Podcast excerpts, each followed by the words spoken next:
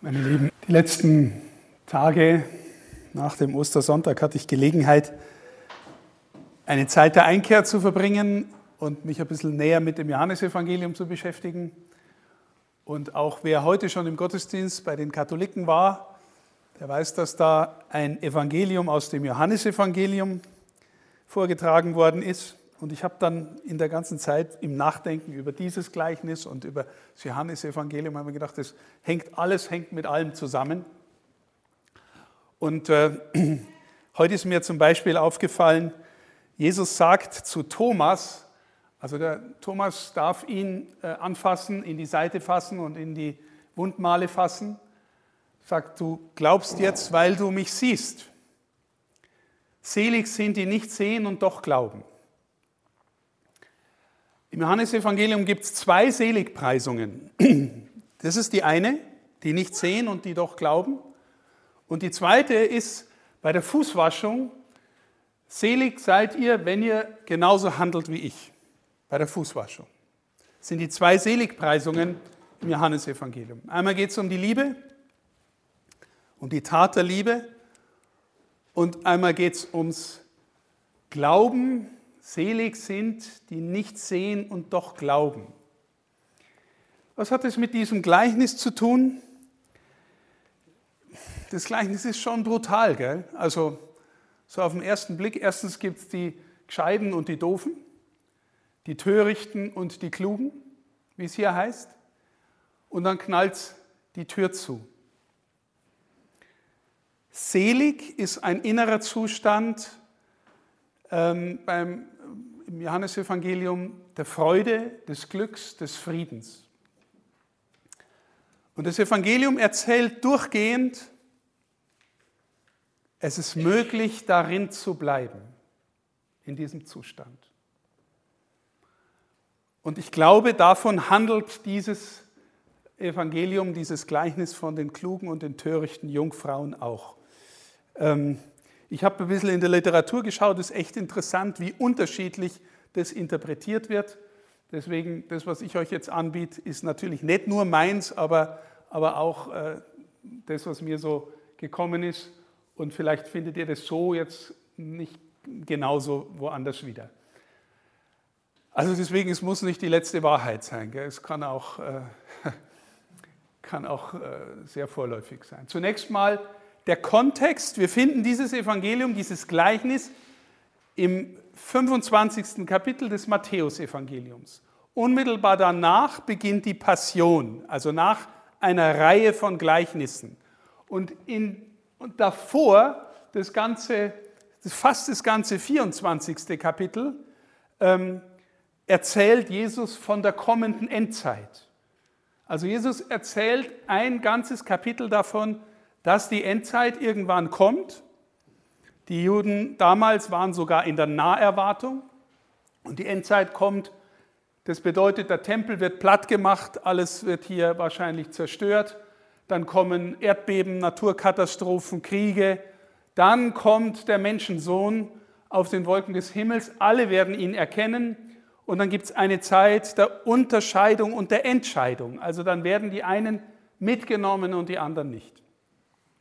Und die Gleichnisse, die da kommen, vier Stück hintereinander im Anschluss an diese Endzeitrede, sind lauter Gleichnisse, die im Grunde das Thema bleibt wach, bleibt dabei, passt auf, werdet nicht müde, pennt nicht ein, werdet nicht irgendwie träge im Glauben und sowas. Das, glaube ich, ist ein Kern, nicht der ganze, aber ein Kern der Gleichnisse, die da kommen der Dieb und der Hausherr. Ne, wenn der Hausherr wüsste, zu welcher Stunde der Dieb kommt, dann würde er wach bleiben oder aufpassen. Dann ähm, der treue und der schlechte Knecht. Der schlechte Knecht, der fängt an, sein Gesinde zu schlagen und zu prügeln und sich selber zu berauschen und zu besaufen. Und der Gute kümmert sich ähm, um, die, um seine äh, Mitarbeiterinnen und Mitarbeiter, wenn dann der wirkliche Herr kommt, dass er, dass er sich als guter Knecht erweist, als treuer. Dann kommen die klugen und die törichten Jungfrauen, dann kommen die Talente, haben wir vom, beim letzten Mal schon gemacht, und dann kommt schließlich die Erzählung vom großen Weltgericht. Ja, der Menschensohn kommt wieder und dann lässt er die wie die Schafe und Böcke vor sich antreten und teilt sie dann ein. Also auch dieses Gleichnis geht es letztlich um die Frage, bleibt dabei, bleibt wach und, und das wird im Bild, in der Bildersprache äh, mit den Jungfrauen und mit dem Öl und mit dem Bild der Hochzeit. Beim letzten Mal habe ich schon gesagt, die gegenständliche Wirklichkeit, die sichtbare Wirklichkeit wird immer gedeutet auf eine tiefere Wirklichkeit hin, die nicht einfach so erfassbar ist.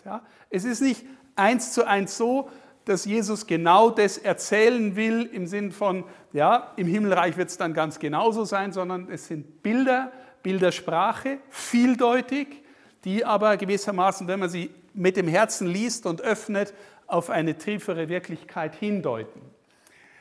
Mir ist, noch, ähm, mir ist noch was gekommen, weil ich an dem Begriff töricht so ein bisschen gehangen bin. Wenn ich äh, Autoren und Autorinnen lese, wo man das Gespür hat, der oder die hat eine große innere Nähe zu Gott oder eine, ein echtes geistliches Leben, es sind geistliche Menschen, dann ist es nicht selten, dass geistliche Menschen diese Wirklichkeit, in der wir leben, beschreiben als, und wahrnehmen als etwas sehr Brüchiges, sehr Vergängliches. Ja? Und zwar im Gegensatz zu dem durchschnittlichen Empfinden von normalen Menschen wie du und ich, die denken, ja, äh, gell, Hauptsache wir haben hier unsere Sicherheit, Hauptsache wir haben ein gutes Einkommen, Hauptsache Haus und Garten und was auch immer. Und äh, die Menschen, von denen ich rede, die spüren immer, das ist alles irgendwie endlich, zerbrechlich, vergänglich und wir brauchen den Halt woanders. Wir brauchen und sie suchen den Halt woanders. Und das ist, glaube ich, auch die Sprache dieses Gleichnisses. Wir suchen den Halt woanders. Natürlich, meine Lieben, die, die, diejenigen, die die Schrift kennen, die wissen, dass wenn das Bild der Hochzeit kommt, dass das ein Bild ist, das sich durch die ganze Schrift zieht. Und zwar buchstäblich fast von der ersten bis zur letzten Seite.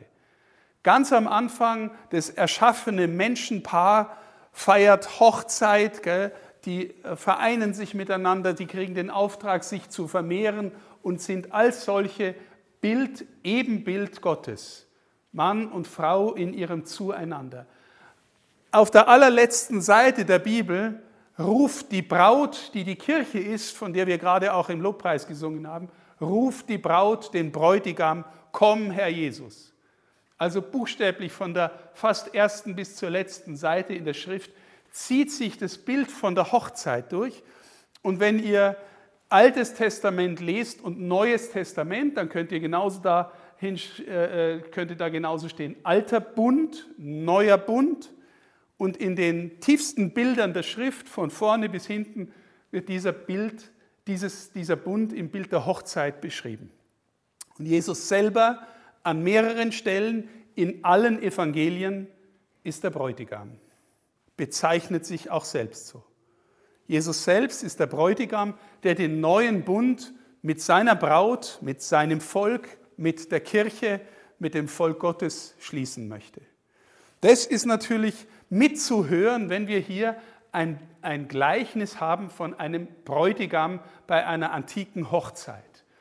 Ähm, die wartenden Jungfrauen, wahrscheinlich war das so, dass eine Hochzeit so abgelaufen ist, dass ähm, der Bräutigam hat äh, die, die Hochzeits-, die Brautwohnung vorbereitet ähm, und ist dann losgezogen um die Braut zu holen. Wahrscheinlich hat die irgendwo anders gewohnt und alle haben gewusst, jetzt ist die Wohnung fertig. Irgendwie vorher war schon ausgehandelt worden, die zwei heiraten.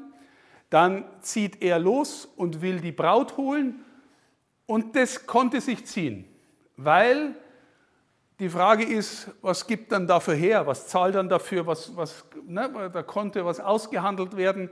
Äh, die Familie hat dann irgendwie Zugeständnisse und sowas gewollt. Also der Bräutigam musste was dalassen für die Braut und je nachdem, was die Familie verlangt hat, äh, hat sich das gezogen. Also es hat äh, sein können, dass die lange nicht gekommen sind, länger als erwartet.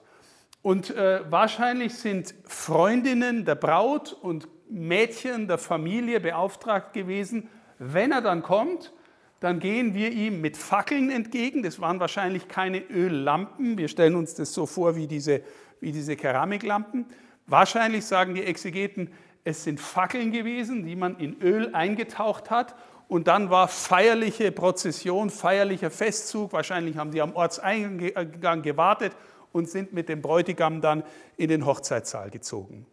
Das heißt, ne, wenn man jetzt zum Beispiel sagt, dann fangen die an, gibt es ihr uns ein bisschen Öl und so, dann sagen die anderen, nee, das war jetzt kein Egoismus, weil es tatsächlich hätte sein können, wenn, also wenn jetzt äh, wirklich die Lampen alle ausgehen, dann ist er Blamage für alle.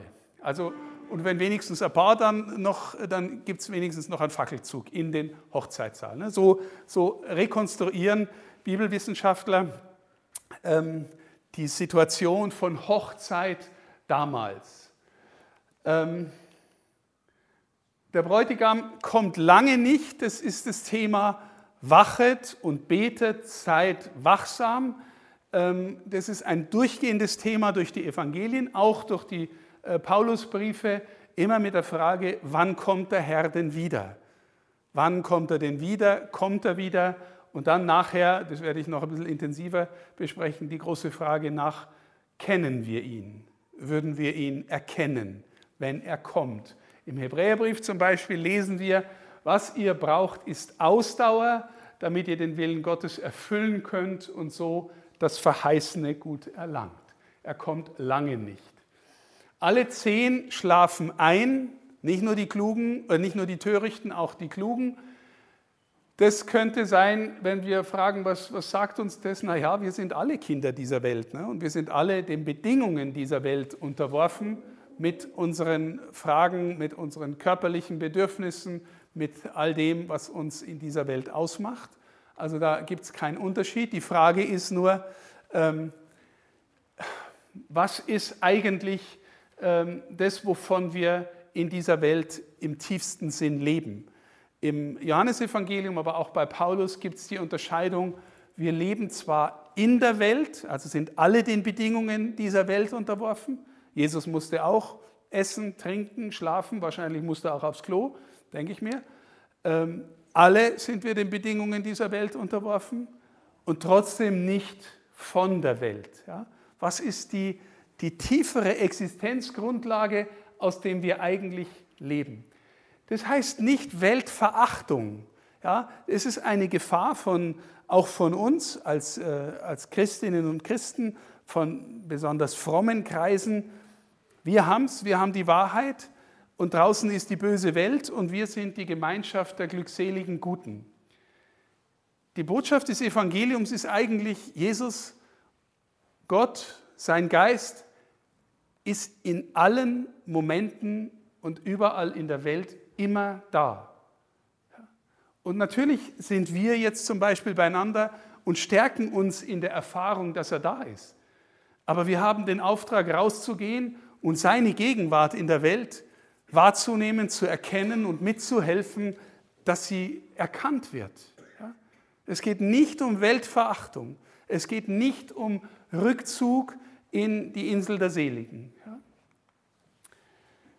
Eine ganz äh, wichtige Haltung, weil, es dort von Jungfräulichkeit äh, äh, die Rede ist.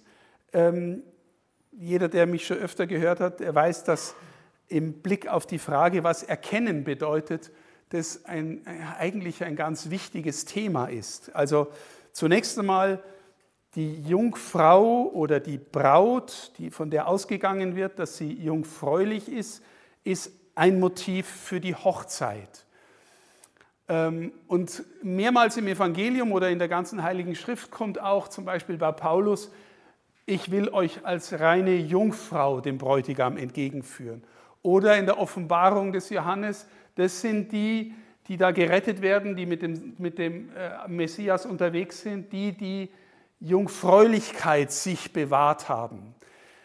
Ich glaube, es geht insgesamt um eine innere Herzenshaltung, die, ähm, die der Welt und dem anderen in einer Weise begegnet, die nicht gleich begierig und übergriffig ist. Ja? Also ganz oft denken wir, ähm, äh, was bringt mir der Umgang mit dieser Person, was bringt mir äh, dieser Gegenstand, was bringt mir, äh, wenn ich mich jetzt dafür engagiere. Und Jungfräulichkeit in der Herzenshaltung ist eigentlich sowas wie Lauterkeit, die der Welt und dem anderen begegnen kann, ohne dass sie gleich übergriffig ist. Eine Art von Lauterkeit des Herzens, eine Art von Lauterkeit des Erkennens, ähm, will nicht begierig besitzen, sondern vielleicht einmal erst verstehen, erkennen, sein lassen, den anderen in seinem Selbstsein wahrnehmen, nicht sofort in seinem Für mich sein, sondern eher ähm, an sich. Ja? Also es ist, es ist nicht sofort eine Art äh, innerliches Begehren, was kann ich damit machen, was bringt es für mich. Wichtiger Punkt, ich glaube, zumindest kann man das hier assoziieren, vor allem weil es nachher nochmal um das Thema Erkennen geht. Äh, oh, ja, okay, das habe ich. Was bedeutet das Öl? Dass die einen haben es und die anderen, den anderen geht es aus. Also in der Tradition, gell, wenn man dann sieht, okay, das sind die Gleichnisse, die kommen da hintereinander und äh, dann sagen die einen Ausleger, ja, da geht es ums Beten. Ja, also wenn man genug betet, äh, dann ist man am Schluss dabei. Und die anderen sagen, nein, es geht um die guten Taten. Also du musst Gutes tun. Dann bist du am Schluss dabei. Und äh, ich glaube, es ist beides nicht falsch. Aber ich glaube, letztlich ist das, worum es geht, die Liebe. Und zwar zuerst die Liebe, die von Christus kommt. Also die Liebe, die er schenkt und auf die wir antworten mit, äh, ja, in der Weise, wie wir da sind, in der Weise, wie wir mit ihm sind und wie wir mit dem anderen sind. Ja, wenn, wir, wenn wir diese Art des, also wenn wir Öl in dieser Art denken, dann ist nicht mehr die Frage, ist es jetzt Gebet oder ist es jetzt die gute Tat, sondern äh, das ist unser Sein mit Christus. Und zwar betend und äh, im, im Handeln mit dem anderen. Ähm, ich habe es hier mal so ein bisschen, das Öl ist die Liebe, die vom Herrn kommt und die liebende Antwort zu ihm zu gehören, ihm zu folgen, ein Jünger, eine Jüngerin zu sein. Sowas wie eine Intimität mit dem Herrn. Die, die hier in der J9 sind, die wissen, was ich, was ich damit meine. Es ist äh, eine Frage des inneren Kennens. Gibt es die Möglichkeit, Christus so zu erkennen, dass wenn man spürt, du, du sprichst von ihm oder du, du drückst deinen Glauben irgendwie aus, dass du sowas wie Nähe hast? Oder wenn du etwas liest, wo es um ihn geht, dass du ein inneres Gespür hast zu unterscheiden, das stimmt jetzt, da geht es wirklich um ihn? Und, oder du erkennst, nein, das ist jetzt irgendwie komisch, das, das, da geht es nicht um ihn. Verstehst du, das meine ich mit innere Nähe, Intimität, ähm, das äh, ist etwas, was sich im Laufe der Zeit deines Gehens mit dem Herrn im Gebet, im Umgang mit der Welt, im Umgang mit der Schrift, äh, in der Gemeinde, im Gottesdienst, äh, dass das wächst.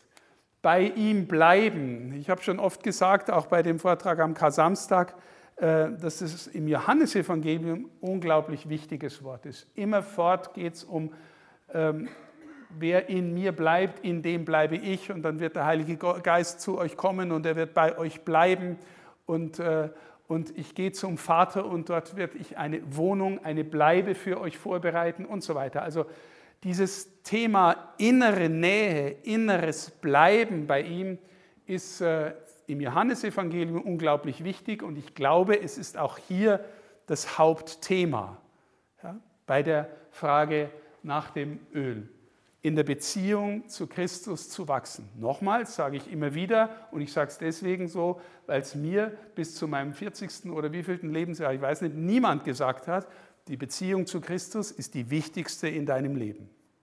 Wenn das stimmt, was wir glauben, dass er der ist, der gekreuzigt und auferstanden ist und, äh, und uns den Geist Gottes geschenkt hat, dann gibt es in diesem Leben keine wichtigere Beziehung als die zu ihm. Nochmal, das ist nicht einfach, gell, ähm, manchmal äh, sage ich das dann und dann hören sie es und dann sind, dann sind die Menschen vielleicht überfordert, um Gottes Willen, da kann man hineinwachsen. Aber ähm, vielleicht gehört es zu dem Thema töricht und klug, äh, hör nicht auf, danach zu suchen und hör nicht auf, ihn, dich nach ihm zu sehnen und hör nicht auf, danach zu streben, in der Beziehung zu wachsen. Spürst du immer, dass du in der Beziehung wächst? Nee, das spürst du auch nicht immer. Ja, das ist äh, oft genug, äh, äh, weiß ich was, gibt es auch Phasen der Trockenheit oder, oder ähm, Phasen, in denen du glaubst, er ist ganz weit weg. Er ist nie ganz weit weg. Äh, er ist immer ganz nah da. Die Frage ist immer unser eigener Zustand. Und manchmal lässt er uns in einem Zustand, äh, der uns nach Entfernung vorkommt, ähm, vielleicht auch gerade deshalb, damit wir wachsen. Ähm, woher kommt dann das Öl? Ähm, die, die Klugen sagen, geht zu den Händlern und kauft es euch. Das ist natürlich vordergründig äh, jetzt auf dieses Gleichnis bezogen. Sie wollen nichts hergeben, weil sie sagen, dann reicht es äh, weder für uns noch für euch. Wenn wir uns dieses Bild vom Festzug vor Augen halten, dann ist es plausibel. Wenn es dann am Ende bei beiden nicht langt, dann ist es eine Blamage für das ganze Dorf oder für die ganze Familie. Bringe dir nicht einmal einen gescheiten Festzug her mit Fackeln und so. Ähm, wenn wir es übertragen, dann können wir sagen, ja, wie, woher bekommen wir denn das Öl? Ist denn, ist denn das, die Beziehung zum Herrn etwas, was man sich irgendwie gegenständlich kaufen kann? Nein, natürlich nicht. Du kannst es einüben, du kannst darin wachsen, du kannst äh, sein Wort äh, meditieren, du kannst mit Menschen beieinander sein, die ihn kennen, du kannst in den Gottesdienst gehen, du kannst die Messe feiern, Du kannst dich engagieren im Liebesdienst, weil du merkst, es gibt Menschen, die dich brauchen. All das sind Weisen, in der Beziehung zu wachsen. Und äh, das kann man auch nicht einfach irgendwie sagen, okay, jetzt, jetzt mache ich mal äh, ein paar Wochen und dann bin ich fertig, dann habe ich, dann hab ich genug Öl. Auch diejenigen, die hier neun Monate Jüngerschaft machen, die wissen auch, dass danach, oder wahrscheinlich inzwischen wissen sie es, dass danach nicht einfach fertig ist. Ne? Äh, äh, mit der Beziehung zum Herrn, sondern dass es hoffentlich ein Anstoß, eine Motivation ist, darin zu bleiben und weiter zu wachsen und zu lernen, ähm, dass er äh, die wichtigste Beziehung unseres Lebens ist. Also geh zu den Händlern, such religiöse Unterweisung, such ähm, die, die, sein Wort und, und geh ins Gebet und alles, was, wir halt, was es halt in der Kirche an Möglichkeiten gibt, äh, darin zu wachsen. Ähm, natürlich, die Dringlichkeit ist schon auch, ähm, äh, kann es sein, dass es irgendwann zu spät ist. Ja? Darum geht dieses Evangelium auch. Es kann sein, dass es irgendwann zu spät ist. Äh, wenn man sich nie darum gekümmert hat, ähm, dass dann irgendwann äh, die Tür zugeht. Ich werde nachher gleich noch ein bisschen ausführlicher darüber reden. Die Törichten haben auch Öl zunächst ja, wir alle kennen viele Menschen, die getauft sind. Und womit sind sie bei der Taufe gesalbt? Mit Krisam, mit Öl. Die gefirmt sind, womit sind sie bei der Firmung gesalbt? Mit Öl, mit Krisam. Und viele haben das Sakrament empfangen, die Sakramente empfangen und, äh, und kümmern sich nicht mehr um das, was sie da empfangen haben. Sind es alles die Törichten? Ich will es nicht einfach so sagen, vielleicht sind wir ja selber bei den Törichten, aber vielleicht ist auch unser Auftrag mitzuhelfen ähm, in der Welt, dass Menschen den Herrn erkennen und gewissermaßen in die Dimension des Öls wiederfinden. Das Öl ist, damit will ich das auch sagen, mit dem Krisam, ist sicherlich ein Hinweis auf den, der der Gesalbte ist. Christus heißt der Gesalbte und gesalbt wird man mit Öl. Ja? Also der Meschiach, Maschiach ist der mit Öl gesalbte. Er kommt mitten in der Nacht, habe ich schon oft gesagt. Gott tut die wichtigsten Dinge, die er tut, oft im Verborgenen. Und die allerentscheidendsten Dinge der Weltgeschichte Geschichte sind mitten in der Nacht passiert. Die Weihnachtsnacht und die Osternacht. Ins Schweigen der Nacht kommt Gott in die Welt. Im Schweigen der Nacht überwindet er den Tod. Ähm, wir erleben viele Nächte in unserem Leben, auch Nächte ähm, der inneren Dunkelheit, Nächte des Schweigens, Nächte des Leides. Und wir dürfen lernen auch von dieser Geschichte, Gott ist da und Gott kommt. Wenn er wiederkommt, das ist etwas, was in allen Evangelien immer wieder äh, durchscheint, wenn Jesus kommt, dann wird man ihn klar erkennen. Wenn er wiederkommt, dann werden die Leute wissen, dass es ist. Jesus sagt in diesem 24. Kapitel im Matthäusevangelium, dass auch einige andere kommen werden, die behaupten, sie sind's. Wenn er kommt, dann wird er erkannt.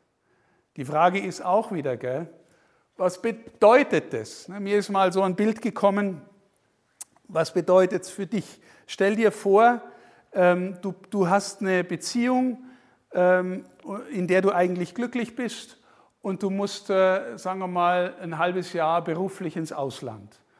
Und, äh, und du telefonierst jeden Tag, ich spreche jetzt aus der männlichen Perspektive, du telefonierst jeden Tag mit deiner Lieben daheim und ihr habt euch gern und freut euch, aber natürlich vermisst du sie oder vermisst vielleicht die körperliche Begegnung und Anziehung und dann gibt es da die junge Kollegin, die ist auch ganz nett, die ist gerade ganz nah und, äh, und, und, du spielst ein bisschen mit dem Feuer.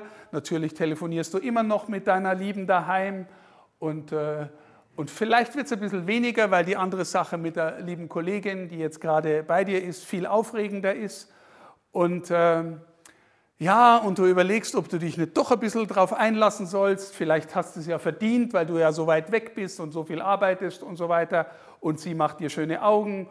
Und, äh, und du merkst innerlich, wie du offener wirst und mit dem Feuer spielst.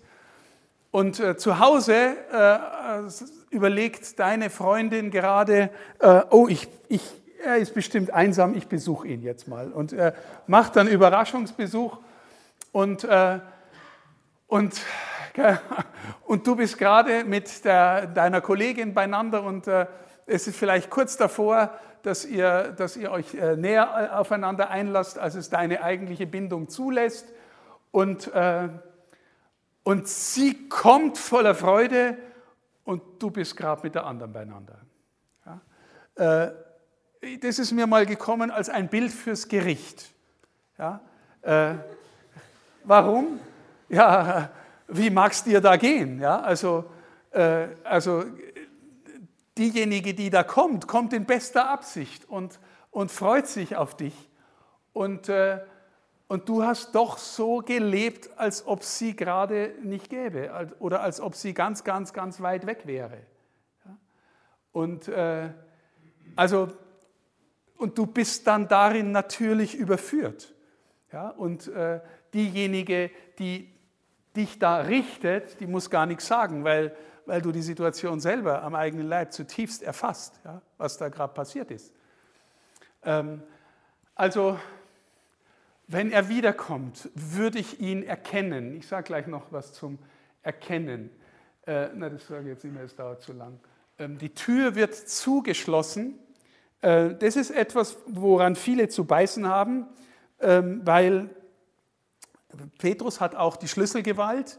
Die Kirche hat die Schlüsselgewalt. Wer heute im Evangelium äh, in der Kirche war, hat das Evangelium gehört, dass Jesus die Jünger anhaucht, ihnen den Heiligen Geist einhaucht, zuspricht und sagt, wem ihr die Sünden vergebt, dem sind sie vergeben, wem ihr sie behaltet, dem sind sie behalten.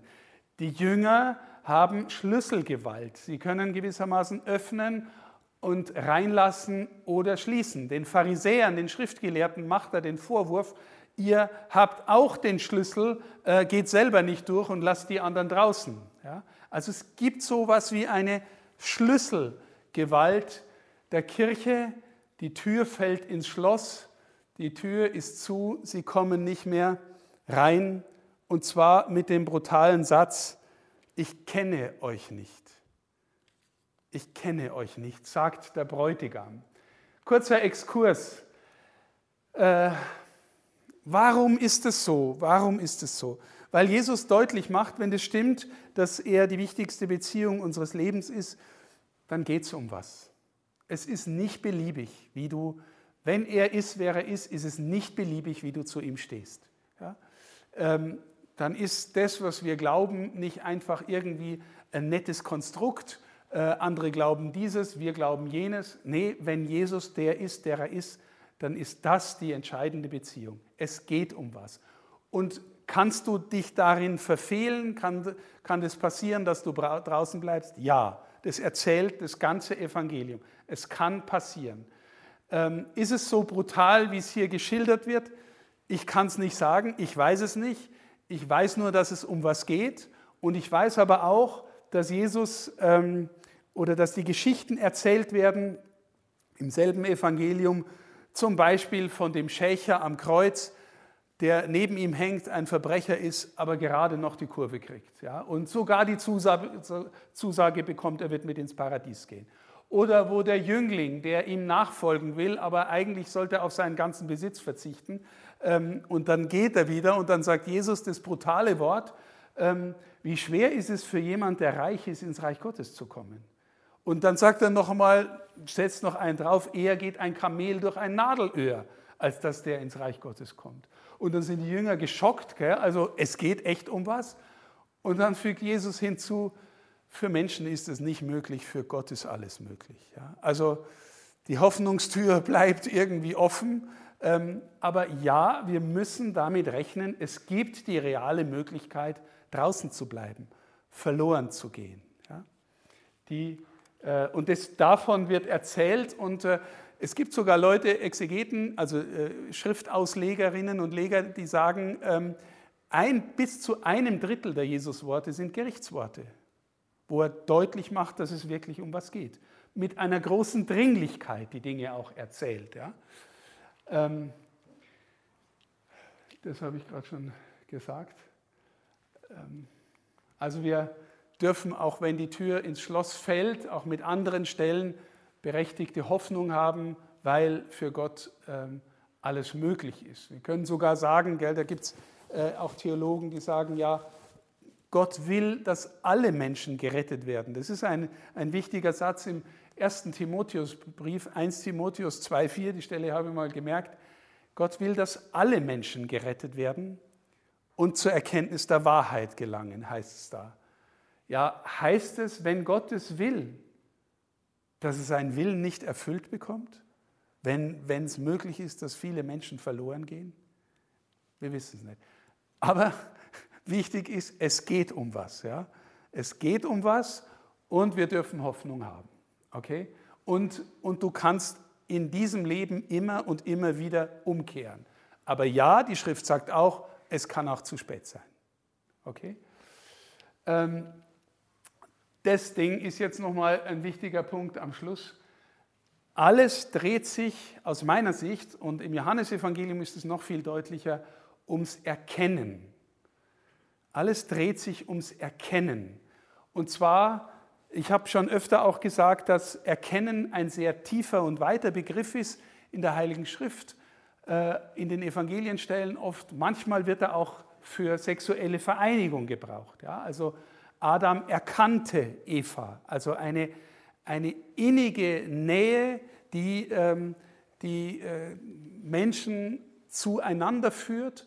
Und äh, wenn es hier um ein Bräutigam-Braut-Verhältnis geht, dann ist die Frage, was bedeutet Jesus erkennen? Wenn ihr heute im, auch nochmal diese Evangeliumsstelle gehört habt im Gottesdienst, da sagt der Evangelist am Schluss, äh, kommentiert er, es gibt noch viele Zeichen, die Jesus getan hat, diese aber sind aufgeschrieben, ähm, damit ihr glaubt, dass Jesus der Christus ist, der Sohn Gottes, und damit ihr durch den Glauben das Leben habt in seinem Namen. So ähnlich. Oder den Glauben an sein, das weiß ich jetzt nicht mehr. Auf jeden Fall steht da in seinem Namen oder an seinem Namen. Der Name Gottes ist immer wieder, auch im Johannesevangelium, was ganz äh, bedeutsames. Vater, ich habe ihnen deinen Namen bekannt gemacht, sagt Jesus. Was heißt es? Heißt es einfach, ich weiß, dass der jetzt Jesus heißt oder dass der Vater Vater heißt? Ich glaube, es heißt viel mehr und gleichzeitig viel weniger, ähm, wenn wir, wenn wir an, an bloßes Wissen denken. Ähm, ganz oft habe ich auch schon gesagt, stell dir vor, jemand, der dich liebt, sagt deinen Namen. Was schwingt da alles mit an dem, was er von dir verstanden hat, wie er dir vertraut hat, wie er etwas von dir erkannt hat? Und wenn du, wenn du jemanden begegnest, der einfach irgendwelche Geschichten über dich erzählt, von denen vielleicht äußere Fakten stimmen, dann wirst du trotzdem vielleicht sagen, du kennst mich überhaupt nicht. Verstehst du? Es gibt ein Erkennen, das, ähm, das etwas mit Vertrautsein zu tun hat, mit Vertrauen auf, mit gemeinsam unterwegs sein mit, mit äh, so. Und das meine ich, bedeutet, äh, in seinem Namen den Glauben haben und durch den Glauben das Leben haben. Ja? Und äh, durch den Glauben das Leben haben bedeutet letztlich, ähm, gesalbt bleiben, in der Salbung bleiben, im Besitz des Öls bleiben, ja? ähm, unterwegs mit ihm bleiben. Ähm, Im Johannesevangelium steht auch der wichtige Satz, der vielleicht wichtigste Satz in der Bibel oder einer der wichtigsten, das ist das ewige Leben. Das ist das ewige Leben. Dich, den einzigen wahren Gott zu erkennen so, wie erkennen wir den einzigen wahren Gott? Nicht anders als durch den Sohn. Ja? Ich habe ihnen deinen Namen bekannt gemacht. Wer mich sieht, sieht den Vater. Dich, den einzigen wahren Gott zu erkennen und Jesus Christus, den du gesandt hast. Und, und Jesus identifiziert das mit dem ewigen Leben. Das heißt, wenn du in diese innere Erkenntnisbeziehung hineinfindest, darin wächst, dann ist es schon ein Anfang dessen im ewigen Leben sein. Ist schon ein Anfang dessen in der Freude sein. Ist schon ein Anfang dessen von im Frieden sein. Wenn ihr heute das Evangelium gehört habt vom Thomas und von den Jüngern, die ihn gesehen haben, da kam dreimal das Wort vor, Friede sei mit euch. Friede sei. Und meine Lieben, das heißt nicht einfach nur äh, Waffenstillstand, jetzt gibt es einmal Ruhe, sondern das heißt wahrscheinlich der große Shalom. Das ist der große Gottesfriede, der, der mit dem Paradies verbunden ist. Ja, das ist die, die Einheit von äh, Mensch und Schöpfung und äh, Gott, die gewissermaßen im großen Heil des Shalom gelebt haben. Und Jesus kommt zu denen, die ihn verraten und verpfiffen und verlassen haben, zeigt ihnen seine Wunden und sagt, Shalom, Friede. Und dann haucht er sie an. Warum? Damit sie in dem Frieden bleiben und ihn weitertragen. Geht hin in Frieden, sagen wir am Ende der Messe. Bringt den Frieden. Da geht es um den Shalom Gottes. Da geht es um das Öl der Freude, um das Öl des Friedens. Das ewige Leben beim Johannesevangelisten ist im Grunde gleichbedeutend mit Reich Gottes. Ein letzter, ah, das hier. Im Hebräerbrief wird von Jesus gesagt, du lieb, und, der Hebräerbrief zitiert da einen Psalm und da gibt es eine, eine nette äh, Veränderung. Er zitiert den Psalm 45 und sagt, du liebst das Recht und hast das Unrecht. Darum, o oh Gott, hat dein Gott dich gesalbt mit dem Öl der Freude wie keinen deiner Gefährten. Ähm, der Originaltext heißt, darum hat dein Gott dich gesalbt mit dem Öl der Freude. Und hier heißt es, Darum, o oh Gott, also Jesus ist Gott, hat Gott dich gesalbt mit dem Öl der Freude, wie keinen deiner Gefährten. Jesus will dich und mich mit dem Öl der Freude salben. Jesus will, dass wir zu den Klugen gehören, die in der Salbung bleiben, dass wir mit ihm gehen und ihm bleiben, damit wir das Leben haben, was auch immer geschehen mag. Und zwar jetzt schon. Es geht jetzt schon an. Amen.